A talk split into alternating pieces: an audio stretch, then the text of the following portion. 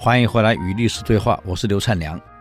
刚刚谈到这个文武百官两百余人跪在文华门高喊：“皇上啊，你要出来呀，你要出来解决问题呀！”三天没人出来。这伟大的明神宗万历皇帝在位四十七年，三十一年没有上过朝，根本不上朝。三天后的一个下午，才门缝打开个小缝，一个太监折了一张纸飞机射出来。大家以为皇上有什么锦囊妙计，赶快打开一看，哦，里面就几个字，跟这个很像。你看，这个梁武帝跟太子说：“这是你的事儿啊，啊，有什么好问我的呀？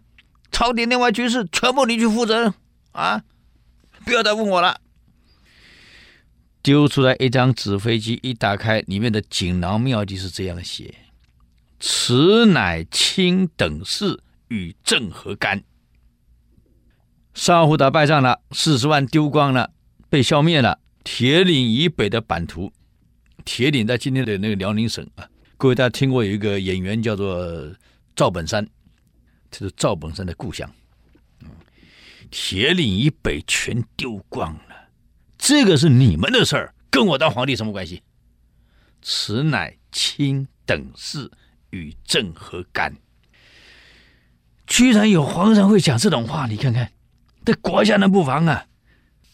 梁武帝是八十八的情有可原，讲这个话，你才几岁呀、所以太子没有办法了，皇上就该讲的这个话，太子只要留在中书省中央军委指挥军事。可是这个时候，城中呢已经人心惶惶了。根本没有人响应，你调什么部队，要什么军需，没有人管呢、跑的跑，溜的溜，因为城被围了嘛。各位看官，我们是没经验啊。你想一想，我们活在古代，我们在一个城墙里面，古代是一个城围起来，里面住的是商人啊，军公教人员、商人都住在里面。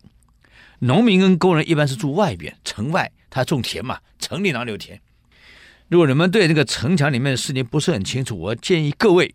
你买张机票直接飞到平遥，山西太原下飞机后直接包游览车到平遥。平遥古城就是现在联合国这个文教人类文化遗产保留下来中国古代的城，完全一样没动过。你去看看里面是怎么住。我上次去的时候住在里面，以前老百姓的房子四合院，现在整一整变成旅馆了嘛。我们住在里面就享受跟古代完全一样的日子。那个路都是石板石板路，里面有衙门，就是县官住的；有衙门，有斩首的地方，有牢房，有粮仓，有老百姓住的各种商家。哇，那城墙真的很高，围起来在里面住在里面，蛮大的。城里面的老百姓已经人心惶惶。你想城被困了，一旦城破，你们去想一想是什么后果？自古以来，一旦城破了。基本上都是屠城、抢。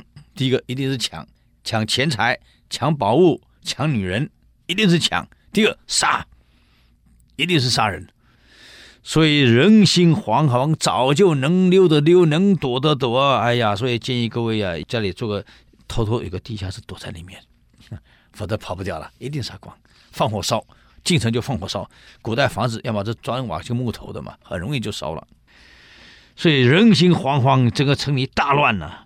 侯景的部队到了建康，绕过了这个萧伦的部队啊，到了建康，围了建康城。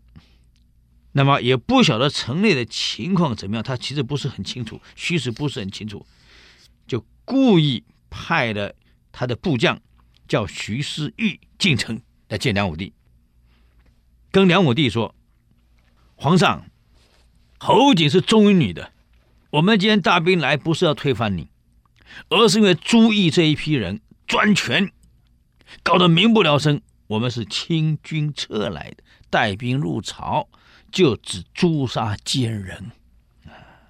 哎呀，梁武帝还能怎么办？城被围了怎么办？就派了中书舍人啊，贺季，还有这个郭宝亮等人，随着石思玉呢。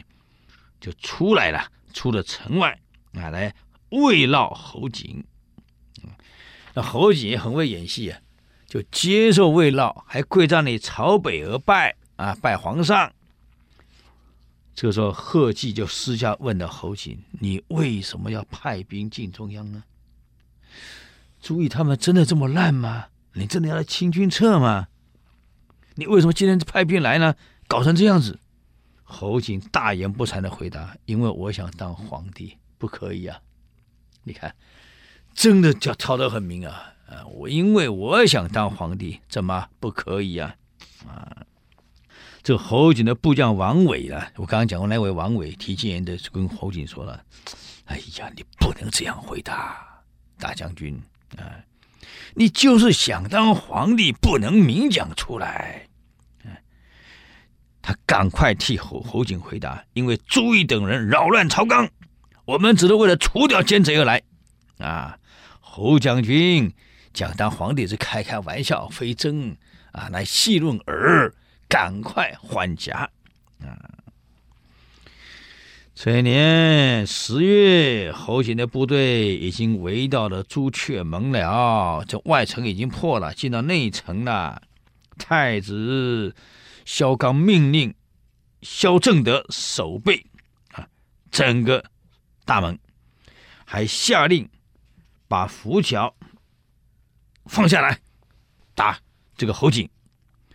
这个侯景部队已经慢慢逼近了，太子下令切断一切浮桥啊！才刚切断一截，官民一看到这个侯景部队全部这个戴钢盔，这个钢盔这样，我们各位，你们我们现在没打过仗，你就看你看看那个大陆某些博物馆里面的那个钢盔啊，他帽子是钢盔，还有护脸，这个脸是钢盔，因为怕你的脸被箭射到。你要想陈友谅跟这个朱元璋。大对决的时候，打打湖战、打水战，打到最烈的时候，陈友谅怎么死的？他的战船里面本来是没事的，他把头伸出来看看到底战成什么样子。人就是这么，该死，你一点办法没有。头才伸出来，一把箭钩，啪嚓，射完了，射到他脑袋，没戏了。他的甲的面颊从这个右边射进去，左边穿出来，有这么巧的事儿。他刚好头刚好伸出来，一支箭钩就刚好穿过去。我小时候读小学一年级呢，我是新主人，人家人家打猎枪嘛，在打那个瓶子，那个墙是转角的，他是这样射，我是从个转角那边跑出来，他当然不晓得我过来了，他刚好开枪，我刚好冲过去，我那个内衣啊，啪一个洞，哈哈，如果我快一步就是肚子。哎呦命啊！我先不是我打的人也一身冷汗，我也一身冷汗。我跟你讲，眼泪差点掉出来，都哇叫出来，衣服啪一个洞。你看猎枪，所以陈友谅刚好头伸出来，一把剑啪刚好从脸颊射穿，你看命丢了。所以看着这个侯景的部队全部戴头盔、面盔、全身盔甲，一路冲过来，京城的部队吓坏了，根本没办法打嘛。